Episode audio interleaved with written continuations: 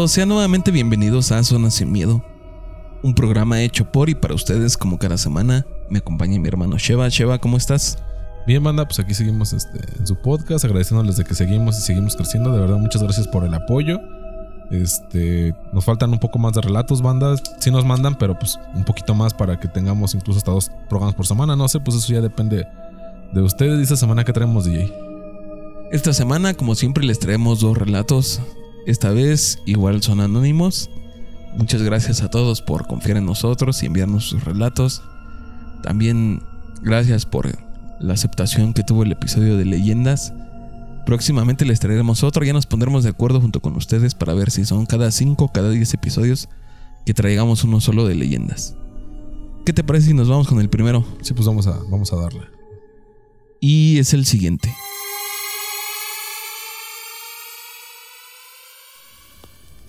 Hola a todos. Yo trabajo en un hospital. En el tercer piso se encuentra el área de pediatría, donde están internados los pequeños con deficiencias de corazón y o pulmones. Una niña en especial, la llamaremos Marisol, había nacido en el año 2000 con una malformación cardíaca, así que durante sus cinco añitos de vida era una paciente continua de este piso. La niña una vez vio cómo su vecinita de cama le traían regalos por su cumpleaños y también la daban de alta ese día. La niña se despidió de Marisol y le dijo, cuando salgas, te invito a mi piñata en mi casa. Marisol se quedó muy triste, pues dejó de ver a su compañerita de hospital y además sabía que en una semana sería su cumpleaños número 6.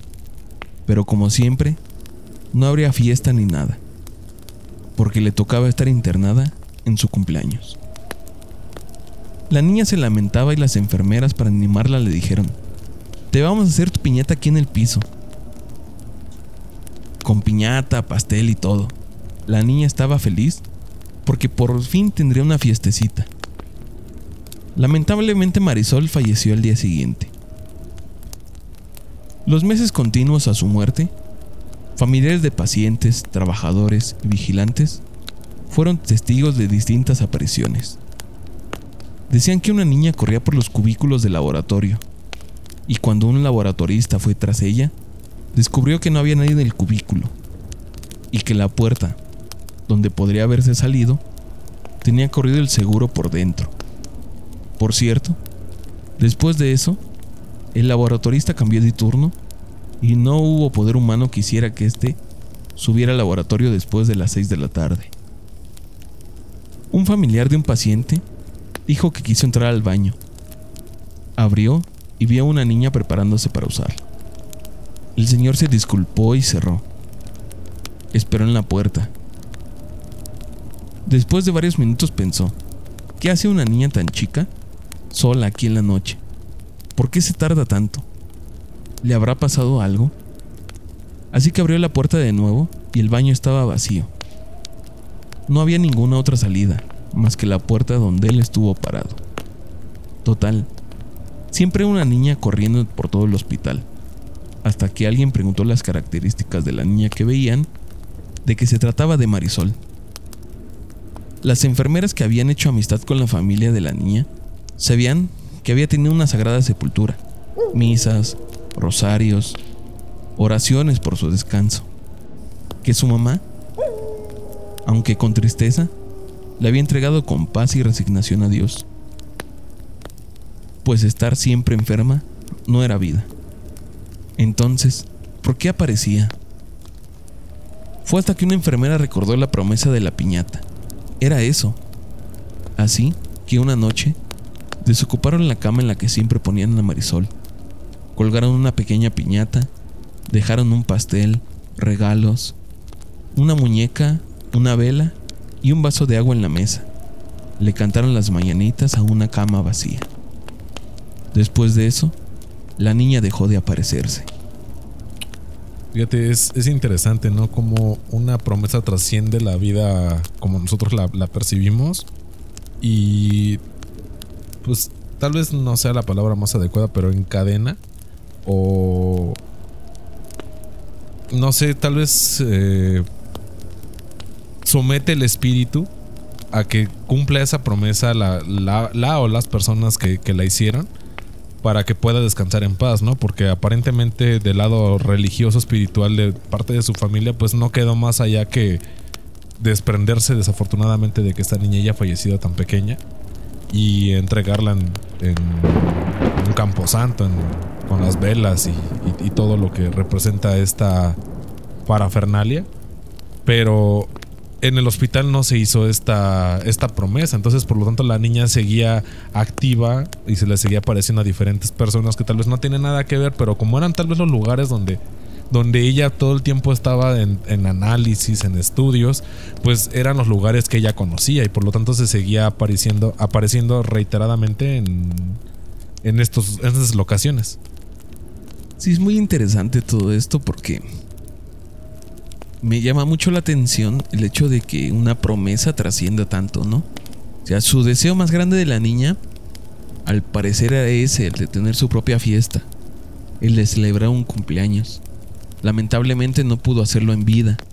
Entonces ella se arraigó ese deseo y hasta que no se le concedió, fue como pudo descansar. Entonces, me deja una gran lección esto porque no sé, tal vez no deberíamos de hacer promesas tan a la ligera, ¿no? Sí, claro. O no sabemos cuál de estas cosas que prometemos podemos cumplir. Y en este caso, pues lo vemos. O sea, las enfermeras pues, tal vez lo hicieron de buena fe y para consolar a la niña, para que se sintiera mejor. Decir, no te preocupes, nosotros te vamos a hacer tu propia fiesta. Sea, tranquila, no, no te sientas mal. Y la niña fallece el día siguiente. Y entonces, pues yo me imagino que las enfermeras dijeron, pues ya no tiene sentido hacerle su, su fiesta, su piñata, porque ya no está. O sea, ya, ya no hay a quien celebrar. Entonces, lo dejamos como una promesa incumplida. Y entonces comienzan estas manifestaciones y todo esto. Y es hasta que se dan cuenta que es esta misma niña que está penando que que se empiezan a cuestionar y decir, ¿por qué sigue aquí? O sea, ¿por qué no ha trascendido al plano que debe de llegar? Y es cuando llegan a la conclusión de que, ah, es que tenemos una promesa ahí pendiente. Y en cuanto cumplen ellos lo que habían prometido, la niña se libera y yo me imagino que alcanza el lugar donde tiene que estar. Sí, yo creo que eh, trasciende, ¿no? Pero también muy respetable la labor de las enfermeras, como lo mencionábamos en el programa anterior, que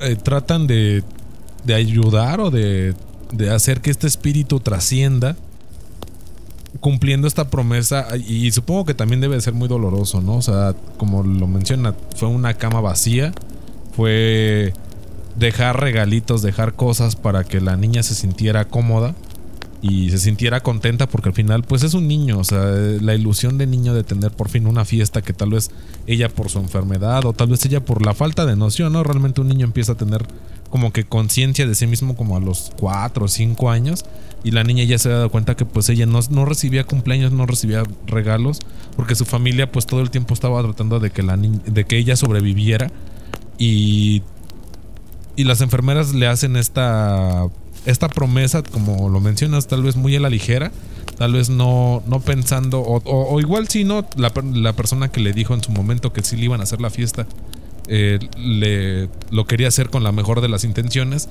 pero al fallecer la niña dice, bueno, pues no tiene caso yo que, termine de hacer la promesa o que haga algo si al final pues no hay nadie.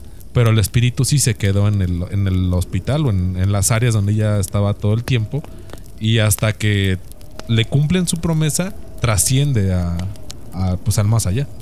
Ahorita que estamos platicando todo esto me acordé de un relato. Y se los voy a contar así a grandes rasgos. Es del tipo que llevaba el sonido. Haz de cuenta que él lo contrataron para unos 15 años.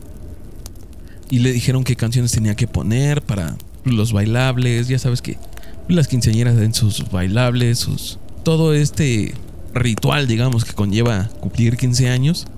Y dice que él llegó, colocó todo, comenzó a poner música, después comenzó a poner el vals. Y que inclusive bailó con la quinceañera. Dice, yo saqué a bailar a la quinceañera, bailamos. Que llega un momento en que él le hablaba a la quinceañera y ella no le hacía caso. Y entonces pensó que se había molestado o que en algo le había faltado al respeto o algo por el estilo. Que entonces sintió la necesidad de ir con sus papás para ver qué estaba pasando. Porque no, no recuerdo, creo que fue en, en una canción donde todos se pusieron como más tristes. Dice que, que la fiesta no parecía fiesta realmente. Dice que era una fiesta muy triste. No eran unos típicos 15 años donde todo es alegría y diversión, sino que esta se notaba un ambiente distinto. Entonces yo pensé que tenían problemas en la familia, es lo que él cuenta, que pensó que tenían problemas entre la familia o que algo había pasado, o que a lo mejor él al bailar con la quinceañera les había faltado el respeto o algo, ¿no? Entonces se acercó a la familia, dice que se acercó a la mamá y que le preguntó por qué, pues, por qué sucedía todo esto. Dice, si en algo le falté el respeto a su hija, pues perdóneme. No, no era esa mi intención. Yo solo quería pues pasar un buen rato y se me hizo un buen detalle pues bailar con ella. Y que entonces la mamá se soltó a llorar y se fue corriendo. Se metió al área donde están la, preparando la comida y todo. Y ahí se acercó pues más sacado de onda por todo esto. Y se encontró al padre. Entonces ya no recuerdo quién fue quien le explicó que la quinceañera pues había fallecido unos días antes. Y le dijeron que pues, la fiesta se hizo como en homenaje. Sí. Porque la ilusión de la chica era pues, tener su fiesta de 15 años. No, no se logró realizarla en vida, pero sus familiares a modo de homenaje quisieron realizarla y pues, dedicársela a ella. Entonces él pues, se choqueó en ese momento porque dice, pues ¿cómo? Si yo bailé con ella. Yo, yo la vi, yo bailé con ella, yo interactué. Y entonces, cuando él le platica a la señora que había bailado con su hija, pero que ella pues, no después no le hacía caso, que él le habló y no. Sí, lo ignoró. Ajá. Y que él pensó que a lo mejor le había faltado el respeto o algo. Pues la señora, pues, obviamente sabía que su hija estaba muerta y fue ahí cuando ella entró como en, en ese también. Crisis, sí, en crisis. Y ya después de la fiesta pues, se desarrolló, pero en un ambiente muy, muy oscuro. Él cuenta, dice que la fiesta siguió, pero ya no fue lo mismo otra vez. No, y, y, es interesante, ¿no? Porque también el valor de la, de la familia, de que dices, bueno, tal vez una semana antes incluso de, de la fiesta, eh, fallece desafortunadamente esta quinceañera y la familia que todavía tenga el ánimo y las ganas de, realizar a cabo, bueno, de llevar a cabo la, fiesta como estaba planeada, pues todos los invitados ya sabían, o, o, si no sabían, pues se enteraban en ese momento de que pues es que la quinceañera falló, por eso no hay quinceañera ahorita. Pero la familia que, que apoyó y que llevó hasta las últimas instancias esta, esta fiesta, pues también qué valor, ¿no? Porque no, no es fácil tanto perder un hijo como tratar de, de, mostrar una buena imagen con un dolor tan grande. Sí, debe ser muy difícil. En realidad este relato se me hace muy bueno. La forma en que lo relatan, sí, se me hace un poco cómica hasta cierto punto por como la cuenta el protagonista. Pero el trasfondo es muy triste. O sea, el hecho de perder a tu hija y después continuar con la vida como si no hubiera pasado y decir, ¿saben qué? Pues este es un día especial, vamos a, a vivirlo como yo hubiera querido y vamos a hacer de cuenta que ya está aquí, se me hace demasiado triste. Entonces, sí, sí presento mis mayores respetos a esta familia y ojalá ya hayan encontrado la paz que, que buscan.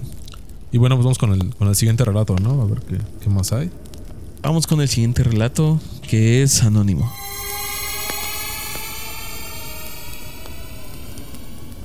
Anónimo, por favor. Esto sucede en el Sears que se encuentra en Plaza Fiesta Náhuac. Yo entré a trabajar ahí en el 2004. Y esto, que les voy a platicar, sucede desde que se construyó esta tienda a la fecha. Desde que yo ingresé escuché hablar sobre un niño que se aparece por el área de juguetería hasta el área de bebés. La gerente de ese entonces, una señorita con mucha creencia en los ángeles y lo paranormal, decidió llevar a una medium para que tratara de ayudar al niño a irse de la tienda, ya que era muy constante el verlo en los videos de vigilancia, deambulando por los pasillos, y lo más común era que nos movieran las cosas del lugar. Un día nos citó a los que quisiéramos ir un poco más temprano de la hora de apertura, ya que se llevaría a cabo un ritual de liberación para el niño. Yo, como fiel amante de lo paranormal, no me lo quise perder, así que acudí. La medium utilizó veladoras blancas, incienso, varios vasos con agua situados en el lugar donde ella sentía más energía. Al momento del ritual se cayeron dos o tres racks donde está colgada la ropa, señal de que ahí andaba el niño. Finalizó el ritual, un poco temerosos por los ruidos y movimientos, con la convicción de que este ser de luz había abandonado la tienda, empezamos con nuestras labores. Poco tiempo después fue captado nuevamente con una de las cámaras de vigilancia, por lo que la gerente se puso a investigar y resultó que se trata de un nieto de un ex empleado, de cuando hicieron la construcción de la tienda. El señor murió en el lugar y su nieto falleció a los pocos días de tristeza al no ver más a su abuelito. Al día de hoy ya no laboro ahí, pero mis excompañeros cuentan que la presencia del niño sigue rondando por la tienda. En los baños de la planta alta, en el área de servicio al cliente, y también cuentan que en una ocasión, la esposa de un guardia de seguridad fue a buscarlo al finalizar su turno. Al llegar, se asomó por la puerta principal y ya estaba todo apagado, ya que era después de la hora del cierre, y vio a un niño jugando con una pelota en las escaleras eléctricas. Entonces, se dirigió a la entrada de personal para esperar a su esposo y cuando este salió le dijo, dile a tu compañero que no traiga a su hijo al trabajo, y menos de noche, no le vaya a pasar algo. A lo que él le contestó, no, no hay nadie más, y mejor no le dijo nada. No, no hay nadie más, y mejor no le digo nada. Después no se va a querer quedar, ya que muchos ex trabajadores han renunciado porque los asustan. Pues es, es muy triste, ¿no? Porque desafortunadamente el, el niño fallece porque su, su, abuelo también falleció en la obra. Lo curioso es de que se aparece el niño y no el abuelo. Sí, eso es lo que me llamó mucho la atención. Porque generalmente estos, estas apariciones se dan de las mismas personas que fallecen en este lugar. En este caso es distinto porque falleció el abuelo y el que se aparece es el nieto. El nieto, digamos, es como que el que está penando en lugar del abuelo, ¿no? Sí, porque al final la, la energía o el espíritu del abuelo, pues trascendió, pero el niño yo creo que por el lo que hablábamos, ¿no? De las promesas o de el hecho de que no haya llegado a casa, fallece el niño y iba a buscar a su abuelo, tal vez en algún momento lo llegó a llevar su abuelo a la obra. al entender de sus papás, pues le dijeron, ¿sabes qué? Pues tu abuelo falleció donde trabajaba y él se quedó con esa idea de que pues falleció ahí, en ese espacio o en ese lugar donde él estaba. Sí, no sabemos en qué circunstancias falleció el niño. O sea, no sabemos dónde falleció realmente, a lo mejor falleció en su casa, a lo mejor, no sé, posiblemente se apegó a, a su abuelo, a donde ya ha fallecido y posiblemente falleció el niño también en la tienda, ¿no? A lo mejor él pues, conectaba mucho a la tienda con su abuelo, a la construcción de la tienda con su abuelo y quiso ir al lugar donde falleció y allí él mismo falleció. O sea, no, realmente estaría interesante saber en qué situación o en qué contexto falleció el niño. Sí, porque digo, no, no es natural que un niño pequeño muera, tal vez tiene una enfermedad congénica, tal vez fue un accidente, tal vez fueron situaciones externas a la muerte del abuelo que le atribuyeron la tristeza, pero al final el niño tiene una conexión muy importante con su abuelo que él su espíritu va a buscar a su abuelo en el área donde él tal vez su abuelo no sé, se la pasaba muy bien con su abuelo o, lo, lo llegó a llevar a ese lugar y él quedó muy impactado por lo que realmente sea su abuelo y fue esta eh, no sé idealización de su abuelo que él se quedó impregnado en esta área O a estas áreas, porque menciona que son varias. Sí, por lo que nos envían, esta aparición o este espíritu tiene mucha fuerza porque aún con la intervención que hicieron, no se logró erradicar su aparición. O sea, no, no lograron darle esa luz que necesitaba. Se hizo el ritual y se hizo todo lo que la, esta persona que fue a ayudar consideró que se tenía que hacer y aún así sigue viéndose el niño.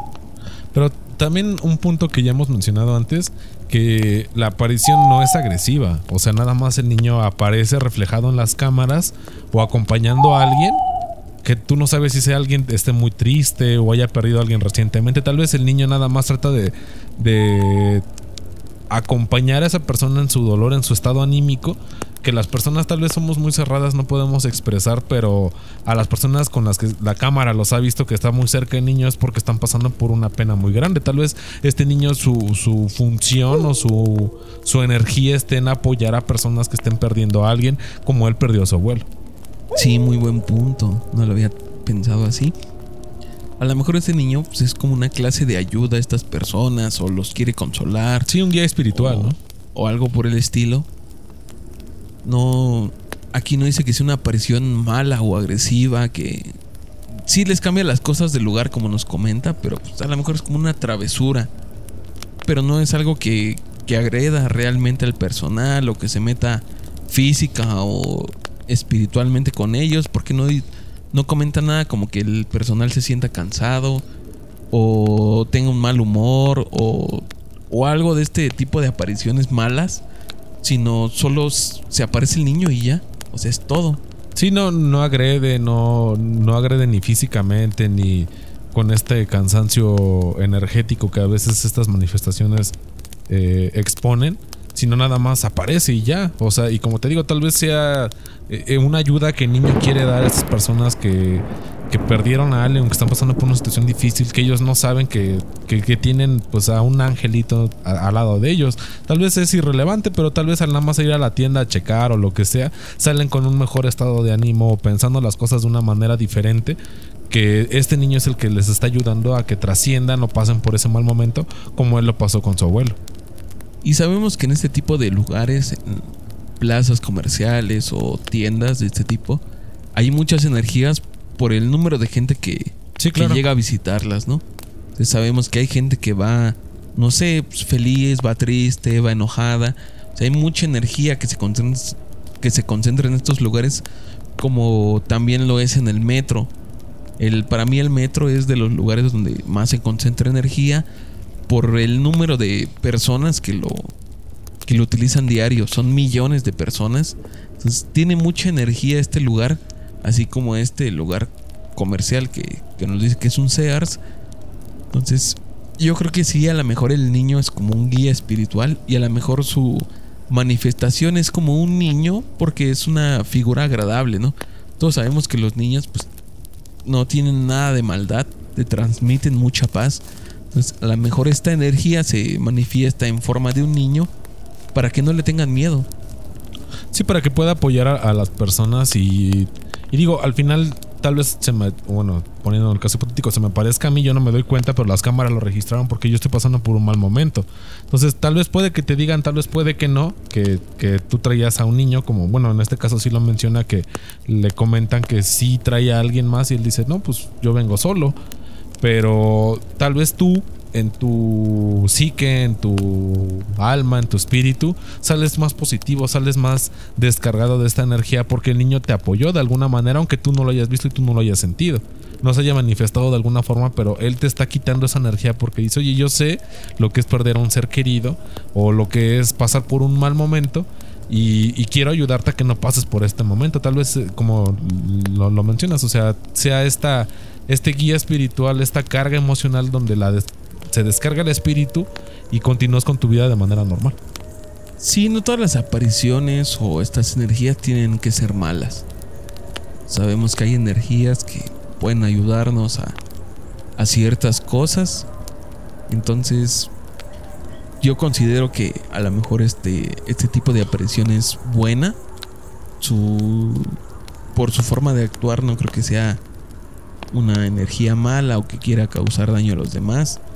Entonces, probablemente por la intervención pues, no le hizo nada porque en realidad su intención no es mala, solo es la de ayudar. Y pues está bien pensar que también hay energías que nos pueden ayudar a ciertas cosas y no tenemos por qué ahuyentarlas, sino apoyarnos de ellas. Y bueno, gente, pues esperamos que nos sigan apoyando en, la página de Facebook. Ya saben, pues estamos prácticamente en todos los, los medios auditivos posibles. Este, tal vez vamos a dar un anuncio después para, para nuestro canal de YouTube.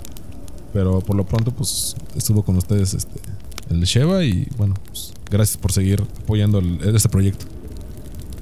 Antes de irnos, les recuerdo los medios de comunicación. Nos pueden escribir directamente en Facebook. Estamos como Las Zonas en Miedo. En WhatsApp al 55 40 59 14 14. 55 40 59 14 14. Y en el correo electrónico la zona sin miedo arroba gmail.com.